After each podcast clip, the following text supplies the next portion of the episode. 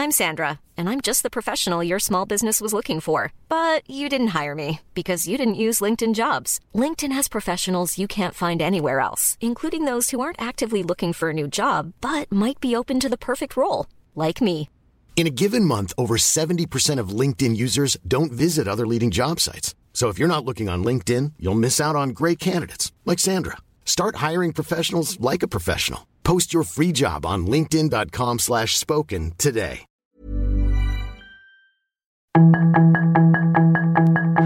Tarde a tarde, lo que necesitas saber de forma ligera con un tono accesible. Solórzano, el referente informativo.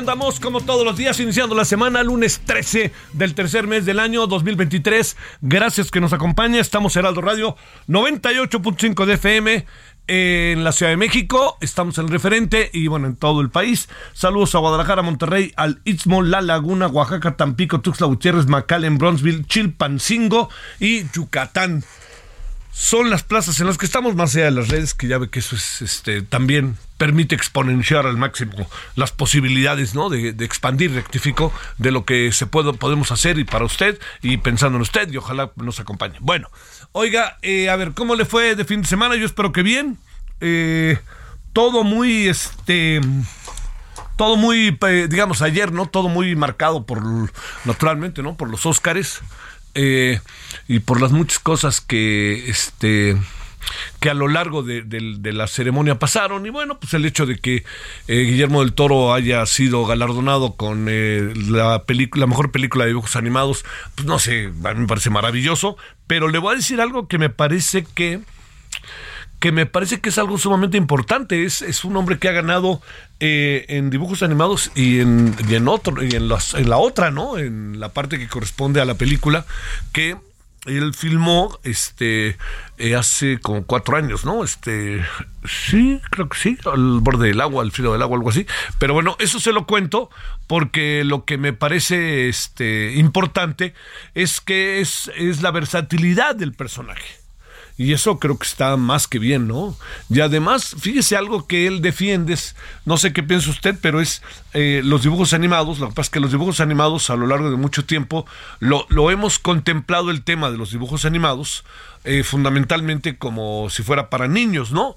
Y en los últimos años ha habido un, un cambio realmente este, muy importante, ¿no? Dibujos animados para adultos o películas este, que son de adultos o que se conjunta la- lo, lo que sería el clásico trabajo del cine con los dibujos animados en una misma película. Entonces creo que, que por muchos motivos hay que este, sentirse verdaderamente eh, eh, contentos de que un mexicano este, como Guillermo del Toro, eh, esté haciendo y marcando en buena medida historia de muchas cosas. Y yo creo que eso es, eso es este, como para echarlo, para, para considerarlo, ¿no? Diría yo.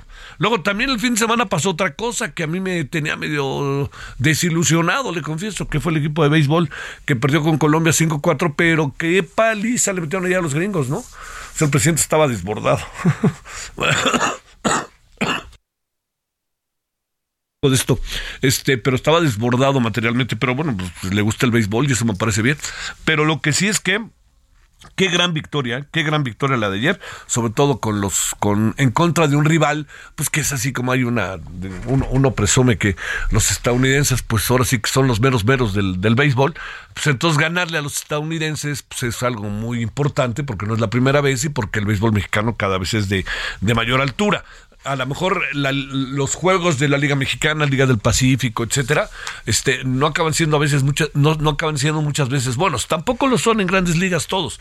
Pero lo que sí le puedo decir respecto a esto que vimos ayer es que es evidente que el béisbol mexicano ya es de otro nivel es de otro nivel, ¿no? Eh, digamos, ya es de grandes ligas, para decirlo quizás de la manera más precisa. Entonces, esos dos acontecimientos me parece que son importantísimos. Y bueno, oiga, y también este, esta semana, pues echemos harto relajo, van a declarar y a declarar hasta por abajo de, de la mesa y por algo otras cosas más, porque van a jugar Chivas contra América ya en Guadalajara. Y después de lo que pasó el fin de semana, pues el partido se hace de suyo y es atractivo. Uno perdió, otro ganó, pero lleva ventaja Chivas y el que gane, yo creo que se acomoda ya se va acomodando, se puede acomodar entre los cuatro primeros para calificar directo a la segunda ronda cuando llegue la liguilla. Y bueno, esperamos que sean las chivas las que ganen.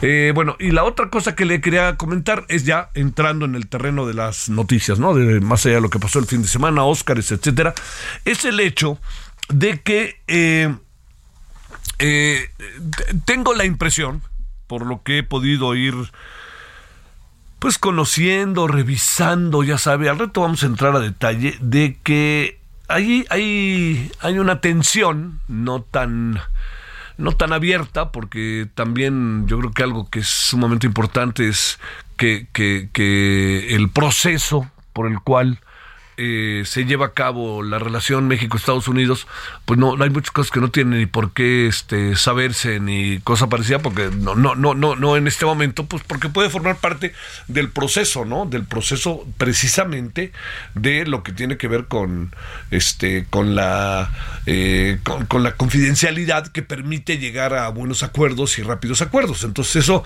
yo entiendo que hay una parte que no, no la sepamos, ya la sabremos, ¿no? Y eso me parece que andar en la secrecía a veces tiene su sentido. Lo que sí me llama la atención es que a mí me parece que el, presidente de México particularmente lleva mucho las cosas a esos terrenos, por ejemplo, tipo eh, pelea de callejón o todo hasta el límite, ¿no? Todo lo lleva hasta placa, ¿no? Así hasta hasta el límite, ¿no? Este y el presidente cree que su discurso define, ¿no? Su discurso es uno de los discursos más importantes, por supuesto, porque está presidente, pero hay muchas maneras de ver las cosas, ¿eh? Muchas, muchas más de las que él tiene. Y yo creo que las voces en Estados Unidos empiezan a tener, me, inquieta muchísimo coincidencia respecto al desigual manejo que de las cosas hace el presidente. Eso es lo que a mí me parece este que por ningún motivo podemos pasar por alto. Pero le diría las relación, las reuniones en muchos casos incluso la, comitiva de legisladores de Estados Unidos que vino a México para hablar del fentanilo y del Temec, habrá, habrá que ver este, en qué terreno se dan y sobre todo habrá que ver eh, exactamente en qué acaban, ¿no? Pero sí hay tensión, hay tensión porque, digamos, este, me cuentan un poco en broma y en serio que los, este, que los, los republicanos eh, lo que hicieron este es eh, echar a andar eh, el diccionario para saber cómo se traduce mequetrefe y qué quiere decir mequetrefe, como le dijo el presidente. Y el tono es este el tono es hasta de Marcelo Obrar, ¿no? Marcelo Obrar dice México será defendido. Pues, digamos, hay, hay, hay, hay muchas cosas que hay que, claro, tener un discurso que se eche para adelante, etcétera, pero también, híjole, me parece que estamos echando ya la bandera nacional por delante, ¿no? Y yo diría dónde está la diplomacia, dónde están las formas de, eh, eh, de, solucionar, resolver, enfrentar este tipo de, circunstancias. Eh, pelea de callejón, no, muy, muy lejos no nos lleva, ¿eh? Y usted y yo lo sabemos, muy lejos no nos va a llevar. ¿Por qué? Porque, pues, porque entonces se termina termina por, por existir, termina, por, pasa a segundo plano, en definitiva pasa a segundo plano la diplomacia y el entendimiento y entonces todo se vuelve un duelo de adjetivización del cual el presidente es muy dado, el presidente mexicano. Este, fíjese, eh, todas las veces que ha hablado el presidente mexicano sobre este tema y las veces que ha hablado Biden, Biden manda gente a hablar. No, manda gente a hablar y con la firmeza, pero también, por ejemplo, dijo, a ver, su vocera, ¿qué fue lo que dijo la semana pasada? Así de sencillito. Oigan, ¿saben qué? De nada nos sirve declarar los narcoterroristas, a, a, los, a los narcos terroristas, pues, porque no nos va a quitar nuestra capacidad de maniobra y de lo que estamos tratando de hacer. ¿no? No, no quiero decir que esté bien o mal, simplemente lo que le quiero decir es, este, el presidente va a todas, ¿no? Y no, no, no puede ir a todas, no puede ir a todas porque el desgaste y porque se exhibe.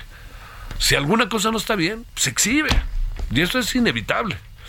Y este, bueno, y, yo esperaba hoy, se lo digo, incluso me permití escribirlo, desde el viernes, yo esperaba hoy que el presidente eh, pudiera, este, pues pudiera dar toda la información que le solicitaron el viernes y que dijo que le iba a solicitar sobre el Instituto de Inteligencia y si este y si el, este espiaba o no espiaba y no dijo absolutamente nada del presidente me llamó la atención. O no la tienen todavía, o se les hizo tarde, o se les olvidó, o la están amarrando. Ay, usted ya sabes.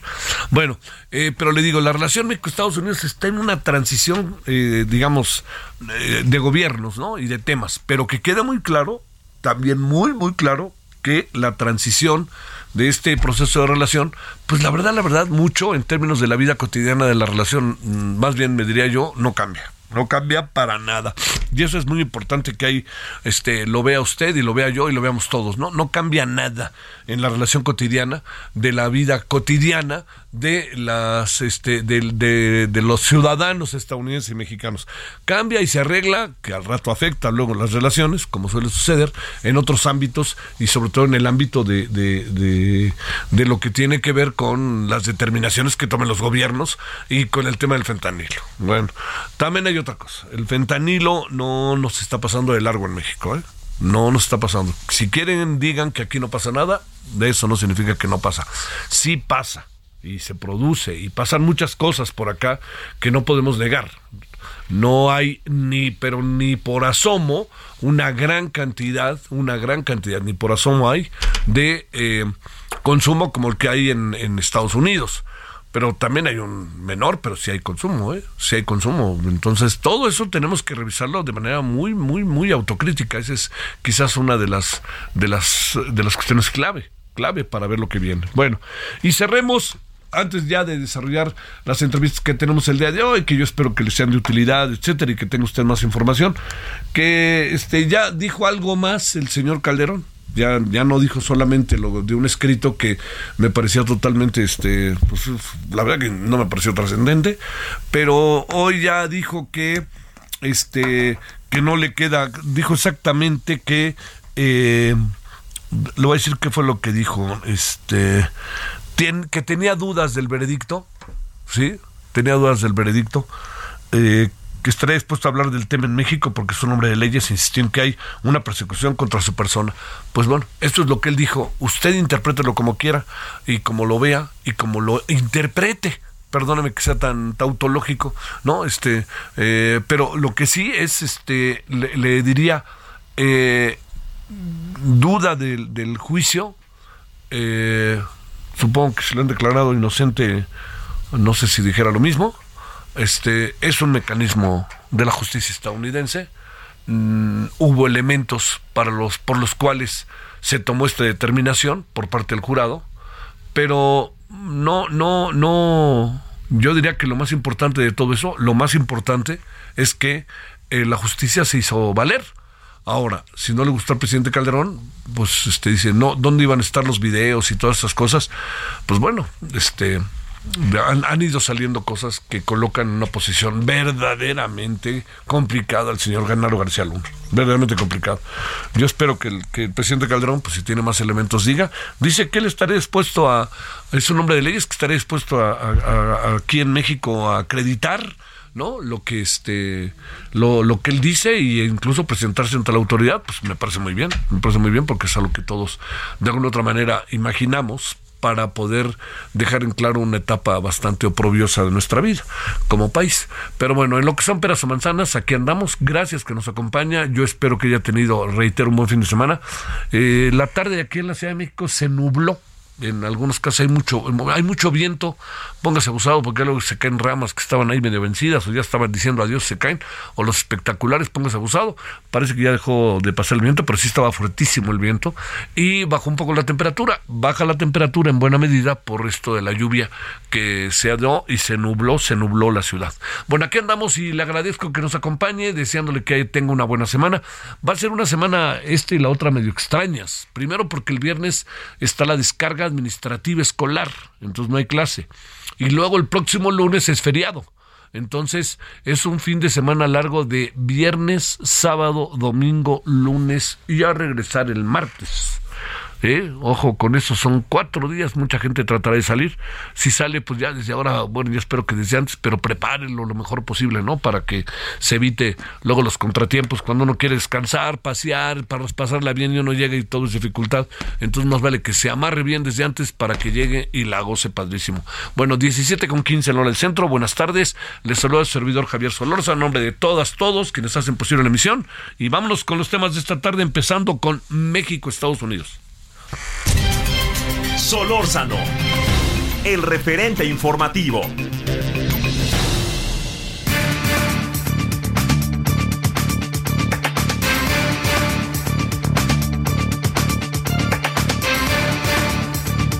Bueno, aquí andamos. Gracias. Le reitero que nos acompañe Jorge Lares, abogado internacionalista. Jorge, ¿cómo has estado? Gracias por tu tiempo. ¿Cómo te ha ido, abogado?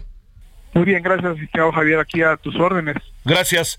Eh, a ver, no se sabe mucho de la reunión del presidente con los legisladores estadounidenses.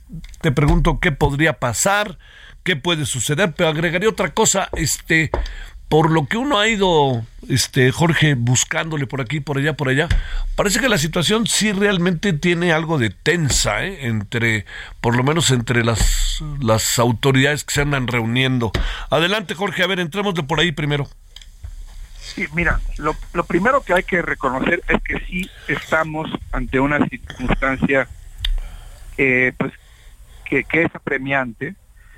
Eh, números redondos están falleciendo por consumo problemático de drogas, principalmente fentanilo, no exclusivamente.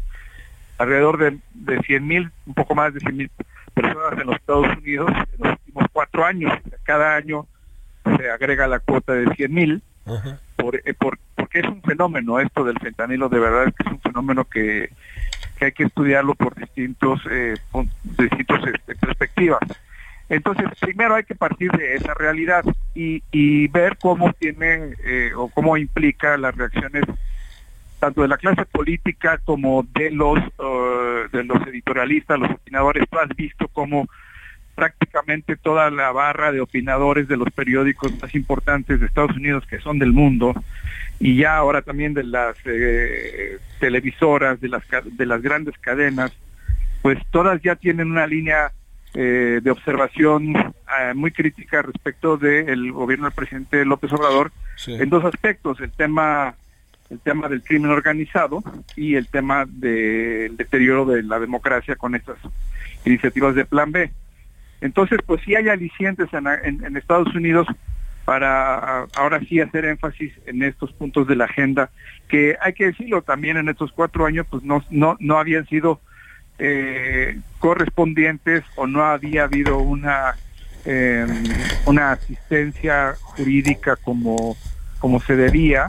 El propio presidente lo dijo, él eh, reformó la ley de seguridad nacional, él expresó que ya no era prioridad el detener eh, capos del crimen organizado. Él reiteradamente, creo que lo sigue haciendo, ha defendido su política de abrazos no balazos y todo lo anterior, Javier, pues ya ha causado malestar y sobre todo impaciencia eh, en los Estados Unidos. Eh, esto eh, digamos, eh, me da la impresión de que el, tono, por ejemplo, el tweet que mandó el día de hoy este Marcelo Obrar yendo a Washington, este vamos a defender a México, me pareció como, pues, no sé, a ese nivel están las cosas, Jorge. Bueno, yo yo creo que desde un principio que se empezaron a dar estas propuestas, que no es la primera vez, pues debe de haber alguien del gobierno mexicano haciendo cabildeo en el Congreso de los Estados Unidos. También tú lo sabes, esta es una práctica común y el, Congreso de los Estados Unidos no es el Congreso de México. Allá sí pesa cada uno de los legisladores, de los diputados, de los senadores. Son agendas muy robustas y, y debe de tomarse con seriedad. Yo no sé si esta, si este tuit o este viaje relámpago del canciller, pues tenga, tenga esos alcances o esos efectos. Eh, lo que sí podemos decir es que ya la sensibilidad política de allá está muy a flor de piel y una de las razones para esto, desde luego, las pérdidas de vidas humanas son muy importantes, pero el problema de consumo tiene que ver con la población que hoy está falleciendo en Estados Unidos por fentanilo, que es eh, que no es la población tradicional con problemas de abuso de drogas, no digamos no son eh, la gente pobre eh, de los barrios marginados, etcétera, no es gente clase media en muchas ocasiones profesionistas, en muchas ocasiones jóvenes universitarios y obviamente pues toda gente sí tiene de alguna manera influencia política y vamos a ver que este conflicto apenas inicia en lo que va a ser un año también de víspera electoral para los Estados Unidos. A ver, entrémosle al segundo tema que de alguna, de alguna otra manera ya lo tocaste, eh, que es eh, que en Estados Unidos se insiste una y otra vez, creo que con cierta razón, Jorge, que los cárteles mexicanos no tienen nadie los controla y que están por la libre, sin controles para fabricar fentanilo, en tanto que el presidente dice que en México no se fabrica fentanilo y que en México no se consume. A ver, esta otra parte, ya medio la tocaste, pero entremos de otra vez. Yo creo que no, no, se, no se gana mucho negando la realidad, porque seguimos entonces eh, ubicados en la misma circunstancia de los últimos cuatro años. Eh, sería muy importante que nuestro gobierno reconociera lo que ya se hizo en su momento a través de la suscripción de tratados internacionales, reconociendo que los problemas inherentes al narcotráfico y al crimen organizado son de naturaleza transnacional y que obligadamente requieren de la intervención, del diálogo, del seguimiento constante, rutinario y sistemático de acciones de prevención, de acciones de información, de acciones de inteligencia, de, acciones de investigación de temas de judicialización, de temas de extradición. Es todo este aparato de trabajo binacional e internacional ya existía, pero se ha venido colapsando en los últimos años por distintas razones, sobre todo por la agenda del presidente. Entonces, a mí sí me parece que hay que hablar con franqueza, con apertura, y también hay que decirlo, es un problema bilateral, y los Estados Unidos también deben de asumir el tramo de responsabilidades que les corresponde. Ellos liberaron el consumo de, eh, de este tipo de sustancias para efectos analgésicos, la famosa oxicotina, y, entonces generaron ellos una parte muy un problema de las adicciones. Y por otro lado, el tema irresuelto que hemos platicado contigo del tráfico de armas, pues que nada los conmueve, ¿verdad? Para poder dar, un, dar pasos eh, importantes y definitivos también para resolver esto. Entonces, si es un problema complejo, si es una maraña de circunstancias que nos involucran a los dos países, a mí me parece que nada se gana con bravatas o con portazos, ¿verdad? Yo creo que hay que sentarse a la mesa y asumir las partes que uno corresponden con asertividad y, y ver para adelante. Híjole, híjole. Oye, para cerrar, Jorge, este da la impresión que la reunión, incluso ahorita allá en Washington, en donde están los cónsules, eh, este tono de defender a México nos hace un lado del problema, del debate, del problema central, ¿no? O sea, nos colocamos, pues ahora sí que, perdón, decía yo un poco en broma y en serio, pues nos colocamos con la bandera nacional otra vez, ¿no? Sí, yo no, insisto, bueno, aquí sabemos que todos estos problemas tienen una parte política y acá así podríamos entenderla, ¿verdad? Es la parte política. Yo no sé qué tanto puedan hacer los cónsules o no sé qué tanto puedan hacer eh, las oficinas de, nuestro país en ese sentido, cuando lo que se requiere es precisamente eh, el reforzar, por ejemplo, los mecanismos de investigación, el reforzar los mecanismos de, inteligencia binacionales, el, el, tener un diálogo constante y continuo con las agencias que al parecer, o por lo que se está viendo y por lo, por lo que se deja ver, no existe. Tan no existe que los propios encargados del tema, y aquí señalo específicamente a la DEA, pero también al Departamento de Justicia de los Estados Unidos, lo están poniendo sobre la mesa, lo están recalcando. Yo creo que además de ver a los cónsules mexicanos en los Estados Unidos, que ellos tienen una agenda de protección a los connacionales, pues más bien lo que se debería hacer es un trabajo de diálogo, insisto, respetuoso, cándido, abierto y bilateral con, con la DEA, con el Departamento de Justicia, con el propio FBI, y yo creo que la vía de solución tendría que estar por ahí, e insisto, no en estos arrebatos nacionalistas que ya sabemos que tienen mucho de político, pero que no tocan el fondo del problema. Te mando un gran saludo, Jorge Huerta, y agradecido que estuviste con nosotros. Jorge Lara, perdón, ¿por qué te Jorge Huerta? ¿Qué pasó? ¿En quién estaba pensando, Jorge? No lo sé, Javier, no lo sé. Perdón. Te mando un abrazo muy Oye, fuerte. perdón, eh, perdón, perdón. Sale. Nos vemos, Jorge Lara, gracias. Bueno, vamos a una pausa, vamos a regresar con otro de estos temas importantes. ¿Qué pasa con los bancos estos que tronaron en Estados Unidos? ¿De qué se trata? Hablaremos de ello. El referente informativo regresa luego de una pausa.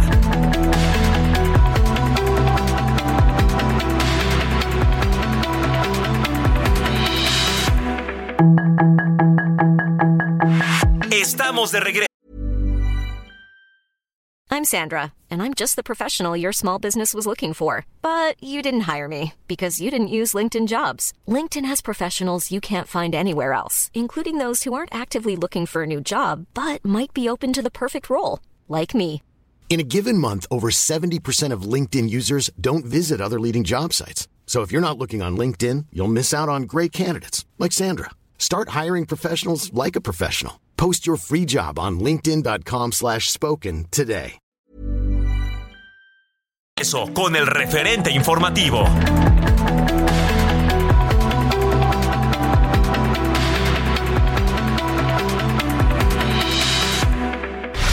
En el referente informativo le presentamos información relevante. López Obrador, Ken Salazar y legisladores de Estados Unidos revisan avances en guerra contra el fentanilo. López Obrador asegura que el fraude en Segalmex se va a castigar. Felipe Calderón acusa ser un perseguido político. Para el referente informativo, sus comentarios y opiniones son muy importantes. Escribe a Javier Solórzano en el WhatsApp 55 74 50 13 26. 55 74 50 13 26. Marcelo Ebrard viaja a Washington para coordinar la defensa de México contra republicanos. El empresario Gustavo de Hoyos se destapó como candidato presidencial. En Celaya desaparecieron ocho mujeres solo en la última semana. Aseguran una bodega y cuatro camionetas de Huachicol en Hidalgo. La prohibición de transgénicos en México genera incertidumbre en los mercados de Estados Unidos. Ingresaron a México 2.835 millones de dólares por visitantes internacionales en enero de 2023. Para el referente informativo, sus comentarios y opiniones son muy importantes. Escribe a Javier Solórzano en WhatsApp 55 74 50 13 26. 55 74 50 13 26.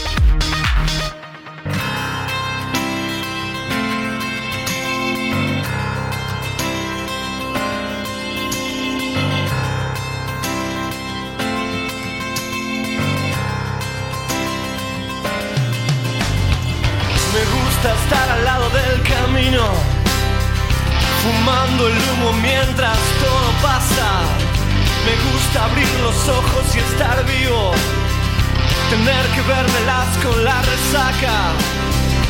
Entonces navegar se hace preciso en barcos que se estrechen en la nada.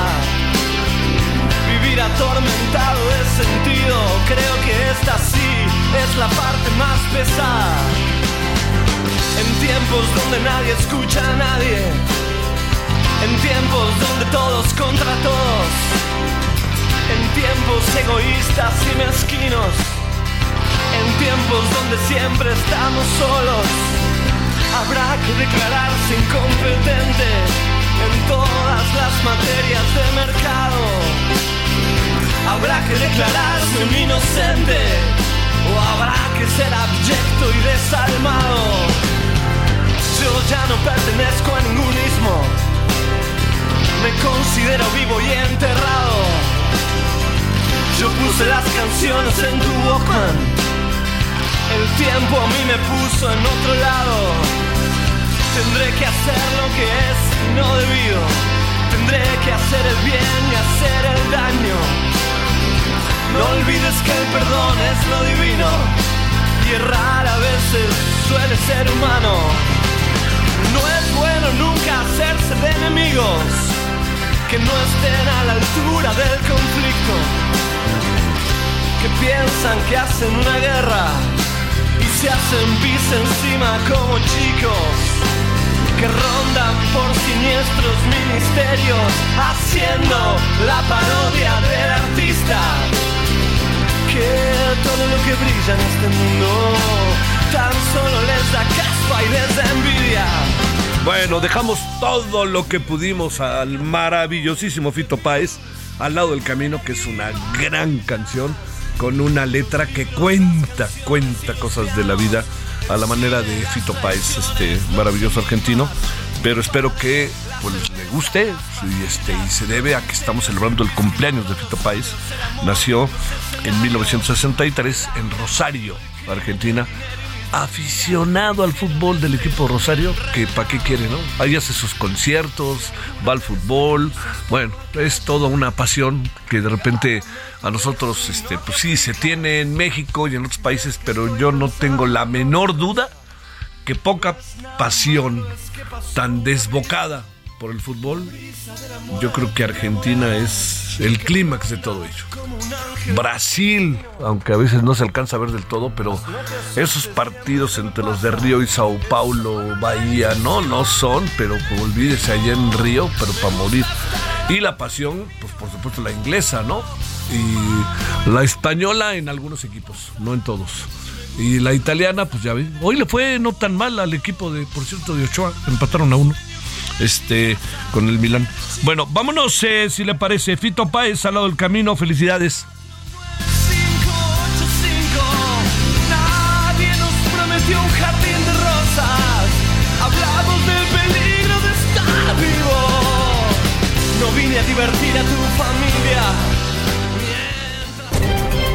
Solórzano, el referente informativo.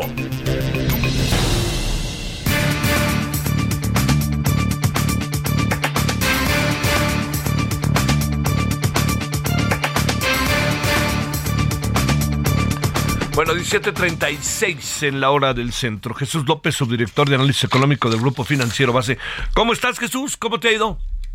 ¿Qué tal, Javier? Buenas tardes. Gracias por tu participación. Oye, eh, ¿es de qué tamaño es esta bronca del colapso de del Silicon Valley Bank y del eh, Signature Bank? ¿De qué tamaño es grande? Porque como sea, este se volvió medio loco hoy el día en muchos indicadores económicos, ¿no? Bueno, sí, el problema es eh, grande eh, de forma concentrada en el mercado de capitales, sobre todo en el mercado estadounidense y bueno, Sí. en el sector de, de empresas del sector bancario, ¿no? Eh, lo que está pasando ahí, por lo pronto, pues parece ser un riesgo contenido, eh, porque pues, el tema de Silicon Valley Bank eh, tuvo mucho que ver con la naturaleza de ese banco. Era un banco creado para inversionistas, en donde pues el número de clientes no era tan grande, más o menos 40 mil, y el depósito promedio de estos clientes era bastante grande, como de 5 millones de dólares. Entonces, pues muy por arriba de lo que realmente eh, puede cubrir el seguro o la protección que da el gobierno de Estados Unidos, que es como de 150 mil dólares, pues se viene una realización de pérdidas y obviamente esto pues creó mucha incertidumbre entre los entre los, entre los depositantes, sacan su dinero y bueno, viene un problema importante para el banco, pero esta no es la situación de todos los bancos, entonces, pues aunque sí hay algunas pérdidas ahí eh, potenciales en, en- en renta fija por el incremento de tasas de interés, pues no se ve que esto vaya a ser un problema sistémico. Este, ¿cómo nos, nos puede este, dar un pegue, un llegue acá a nuestra economía o no? Pues nos puede dar un llegue eh, desde el punto de vista económico de la economía real, ¿no? El sistema financiero mexicano es muy sólido, realmente las regulaciones aquí son muy estrictas desde la crisis del 95, eh, entonces en ese sentido pues no creemos que nos vaya a pegar, no se convertirá en una crisis bancaria o del sistema financiero, pero sí la economía de Estados Unidos, eh, vaya, si este problema se llega a pasar a otros bancos, llega a empezar, sucede una crisis ahí de confianza importante, eh, los bancos dejan de dar crédito, los consumidores se detienen, pues eso va a tener un impacto sobre el crecimiento económico y obviamente que sí nos va a pegar por la estrecha relación, ¿no? Vía exportaciones, vía remesas eh, y de inversión.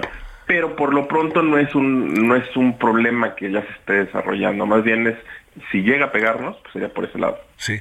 Esta idea que se ha planteado Jesús sobre que podría ser la punta del iceberg de un entorno financiero complicado, como dicen algunas agencias y algunos analistas. ¿Lo crees o no lo crees? Vaya, podría ser la punta del iceberg, pero tendríamos que ver, o sea, la gran diferencia con la crisis, me gustaría hacer aquí la comparación del 2008, 2009, eh, cuando se vio el, el, el problema de subprime, en aquel entonces había una gran cantidad de crédito malo del sector inmobiliario eh, y bueno, era una bomba de tiempo, ¿no? era un riesgo crediticio. Ahorita es un riesgo de mercado, es un riesgo de confianza y es un riesgo de nerviosismo a corto plazo se podría convertir en un problema más grande si se empieza a ver depósitos perdón, retiros de depósitos importantes en bancos más grandes, pero pues no tienen la misma estructura de Silicon Valley Bank. Y aparte la Reserva Federal ya dijo, estoy aquí para darte liquidez en caso de que tengas retiros a, una serie de bancos. Entonces, pues eso también los está apuntalando. Lo más probable ahorita es que pues las, las, aguas se van a ir calmando poco a poco y lo que sí podría ocurrir, es que la Reserva Federal pues ahora sí diga no voy a subir la tasa de interés tan rápido o no la voy a subir a los niveles que había dicho. Entonces, pues habrá que ver eh, qué es lo que dice la Fed el próximo 22 de marzo. Sí, sí, sí. Oye, este, ¿el peso superpeso o no lo, lo llamamos superpeso?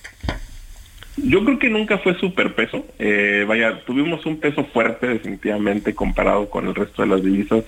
Eh, todavía está relativamente fuerte, pero pues para nada, eh, un superpeso, es un peso recuperándose eh, de, fuertes caídas después de la crisis de la pandemia, eh, otras divisas habían recuperado más rápido que el peso mexicano y bueno, pues ahí obviamente ganó, ganó terreno y una serie de condiciones que le favorecieron mucho a México, ¿no? Exportaciones crecientes, tasas de interés bastante altas y bueno, una coyuntura que le ayudó pero superpeso pues apenas en niveles del 2017. Entonces, eh, y, bueno, no hay que dejar de, lado que ahorita, pues con esta situación de aversión al riesgo global, pues las divisas emergentes son las más eh, vulnerables. Entonces, yo creo que en el corto plazo podríamos ver incluso una depreciación mayor.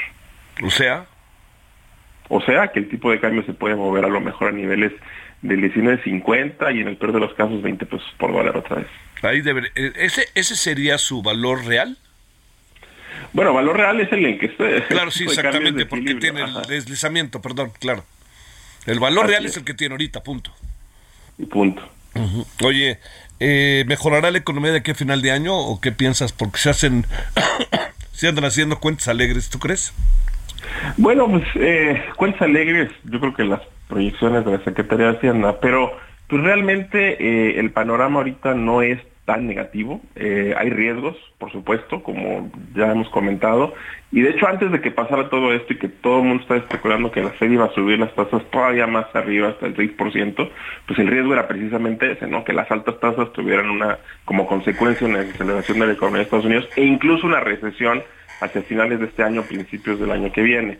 Pero pues por lo pronto, si la Fed se calma un poco, a lo mejor pues ese, eso no se materializa. Esperemos, como quiera sigue siendo un riesgo.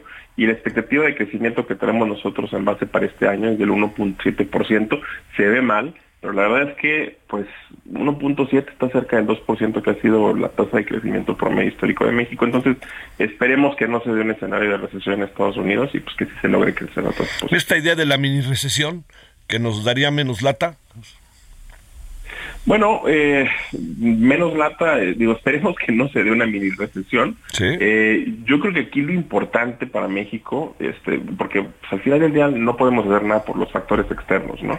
Si Estados Unidos sube la tasa o no, no hay nada que se pueda hacer aquí. lo que sí se puede hacer es dar certidumbre. Y pues ahorita, con un escenario incierto global y en Estados Unidos, pues yo creo que sería muy bueno que no estuvieran eh, en el camino pues el tema de las consultas del TEMEC por la energía eléctrica, por el tema del maíz transgénico.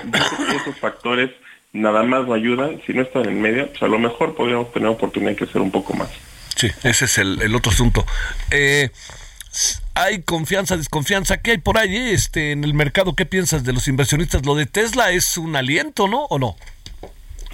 Bueno, lo de Tesla es un aliento enorme. Eh, de hecho, buena parte, yo creo que la reacción del tipo de cambio en las semanas previas, las últimas dos semanas, eh, fue precisamente por, por, el anuncio de Tesla. No fue una reacción inmediata, pero la expectativa de que vienen más flujos de inversión, pues obviamente dio respaldo al, al peso mexicano. Ahora, esa inversión futura, eh, lo que te decía justo en la pregunta anterior, la única manera de apuntalarla pues es generar un entorno de confianza. Sin un entorno de desconfianza o de incertidumbre para los inversionistas, hay flujos positivos, pues obviamente en uno distinto tendríamos a lo mejor así una oportunidad eh, de crecimiento importante. ¿Cómo nos estará yendo con esta medio crisis o tensión que traemos con Estados Unidos? ¿Ayuda o no ayuda o es otra vía o es otro es otra ventanilla?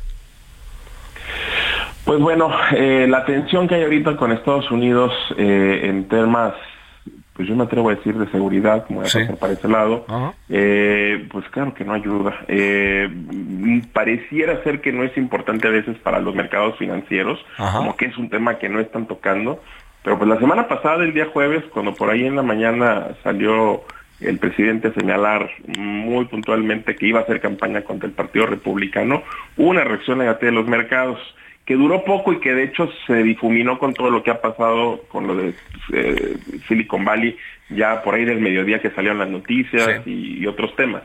Pero por supuesto que la relación política entre México y Estados Unidos importa y si se llega a deteriorar, pues podría así convertirse así que en un factor de riesgo para el crecimiento.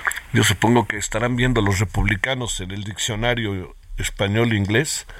¿Qué quiere decirme que trefes, no? Definitivamente, sí, pero bueno, pues habrá que ver qué pasa eh, de aquí al siguiente año con las elecciones aquí en México. No, y también habrá que ver qué pasa estos dos días, ¿no? Entre que se reúne con legisladores.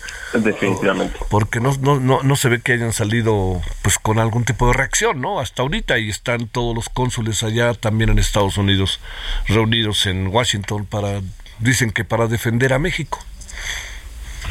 Pues sí, eh, digo, yo creo que eso es un tema más difícil de evaluar desde el punto de vista de los mercados financieros, este, pero pues por lo pronto no puede decir que no es importante, claro que lo es. Bueno, Jesús, te mando un saludo, subdirector de análisis económico del Grupo Financiero Base. Gracias por tu tiempo, buenas tardes, Jesús. Hasta luego, buenas tardes. Hasta luego. Ahora 17:46 en la hora del centro. Solórzano, el referente informativo. Los deportes con Edgar Valero, porque el deporte en serio es cosa de expertos.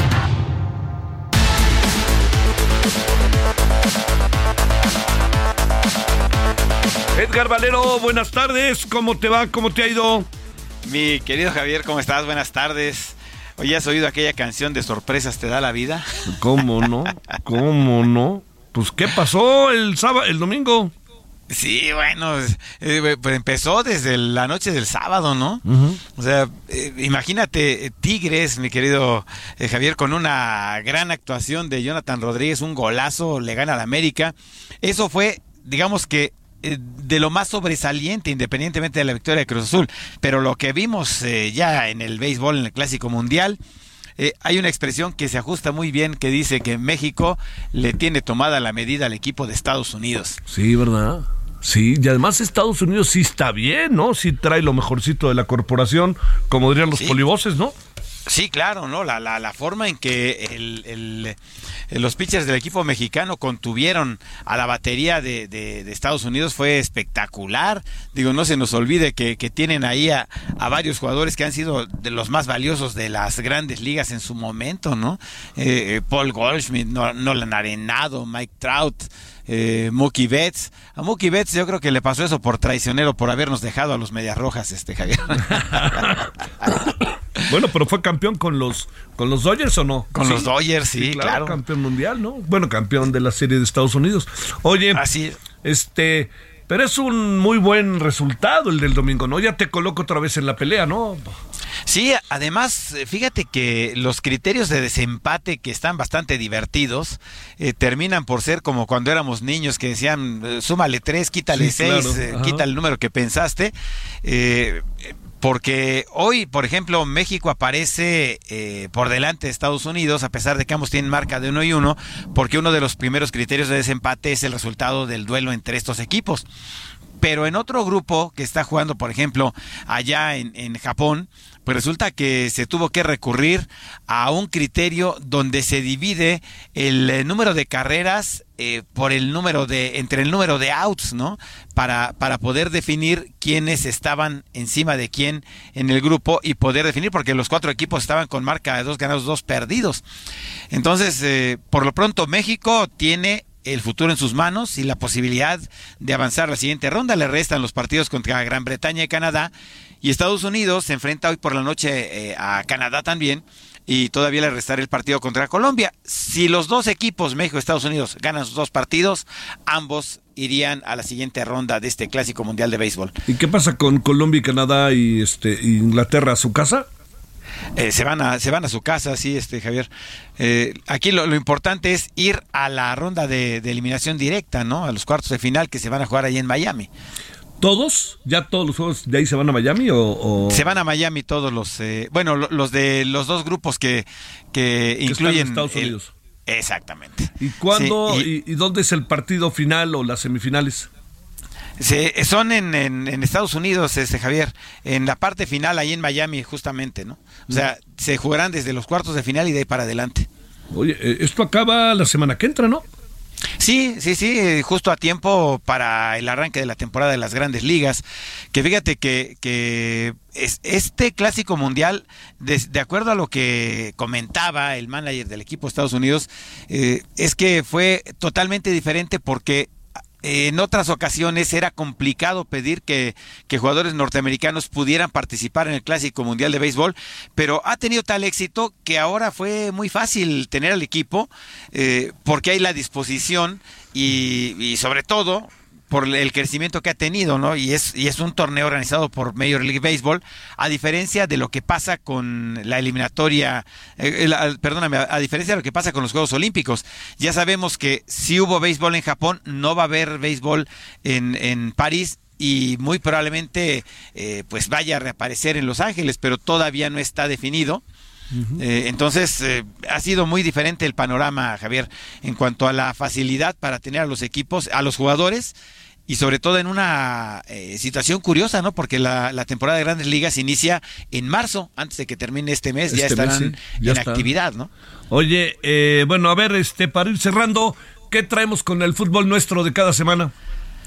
Bueno, pues eh, mira, eh, que después del golazo de Escobosa al minuto 84, sí, eh, sí pusieron contra la pared a los Pumas y luego Tuca Ferretti recurrió al viejo concepto de entrenle todos los que están en la banca para mantener el, el, cero del equipo universitario, que se les había ingeniado, como anduvo Uriel Antuna un poco desangelado.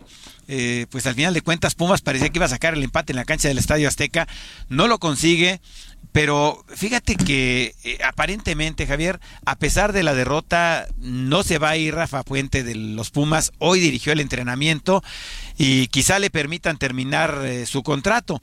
El que parece que la tiene más complicada es el Chima Ruiz con el equipo de Tigres después de la derrota, porque dicen que ya andan rondando algunos sopilotes allá en, en la zona de, del volcán, ¿no? En las instalaciones de Tigres, después de la derrota. ¿Tiene nombre y apellido los sopilotes? Pues uno es un viejo conocido, ¿no? Que, se llama Juan Carlos Osorio. Es aparentemente el, el, más avesado y el, el que más eh, cerca está del asunto porque dicen que anduvo repartiendo currículums. ¿Puedes creer eso? Sí. Sí, bueno, pues, oye, uno quiere un empleo, pero el, pero el problema está en que el, que se lo da. No, pues ahora sí. ¿Quién otro está ahí este, tocando puertas? Bueno, pues eh, mencionaron, yo lo veo muy difícil al Tata Martino, ¿no? O sea, veo muy complicado, pero, pero se ha mencionado que el Tata Martino también anda por ahí. Vamos a ver, eh, en todo caso yo vería más cerca a Juan Carlos Osorio si es que deciden no darle la continuidad al Chima Ruiz después del espaldarazo. Pero Javier también, eh, si, si, revisas eh, los técnicos que han tenido en tan poco tiempo los jugadores del equipo de Tigres y encima que ahora Guiñac se está comportando como si fuera diva, que ahí, por cierto, que Laines se le puso al tú por tú, bien, ¿eh? O sea, bien, bien, o sea, que, que no se deje impresionar y que no le grite, ¿no?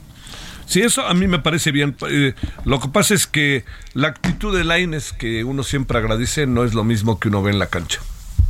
Sí, por supuesto. Sí, porque no está rindiendo y no está entregando los resultados para los cuales lo trajeron. Sí, claro. Y tiene el que, el que se convirtió en eterna promesa. Oye, para cerrar, este, ¿qué? Este, ¿Qué, qué, qué, qué, qué va a pasar el sábado? Eh, pues mira, eh, después de la derrota de las Chivas y después de la victoria del América, me parece que vamos a tener un gran encuentro. No es representativa la derrota, eh, Javier, de Chivas. No, ni tampoco una golondrina severano. Puebla tiene dos victorias muy importantes. Ya está peleando por meterse a la, a la liguilla. Pero, pero Chivas es un gran equipo y el América está tomando ritmo. Va a ser un gran partido, sin duda alguna. Y fíjate que a pesar de que Monterrey venció al equipo de Pachuca, yo hoy todavía no lo veo, Javier, como con una etiqueta que diga candidato al título del fútbol mexicano, a pesar de esa victoria. Sí, sí, ir a ganar a Pachuca y jugándose lo que se jugaba, dos derrotas Pachuca, pues este no es el mejor de los momentos, diría yo. ¿no? Me gusta más Toluca, ¿eh? Sí, sí, sí. Bueno, pues este, cuídate mucho, Edgar, nos vemos en la noche. Claro, me quiero Javier, un abrazo, gracias, buenas tardes. Hasta luego. Bueno, oiga, este, nos vamos en la noche, parte de los temas de la tarde por ejemplo, México-Estados Unidos, todo lo que compete al tema del fentanilo, las reuniones en Washington, las reuniones aquí en México, legisladores, todo, todo eso que está ahí y que nos le estamos dando mucha vuelta, el tema económico también, por donde le podemos entrar, y este, toda la información que a lo largo del día se ha dado. Por lo pronto, pase el aviento y tarde, nos vemos a las 21 horas en hora del centro, en Aldo Televisión, en Referente de la Noche. Adiós. Hasta aquí Solórzano, el referente informativo.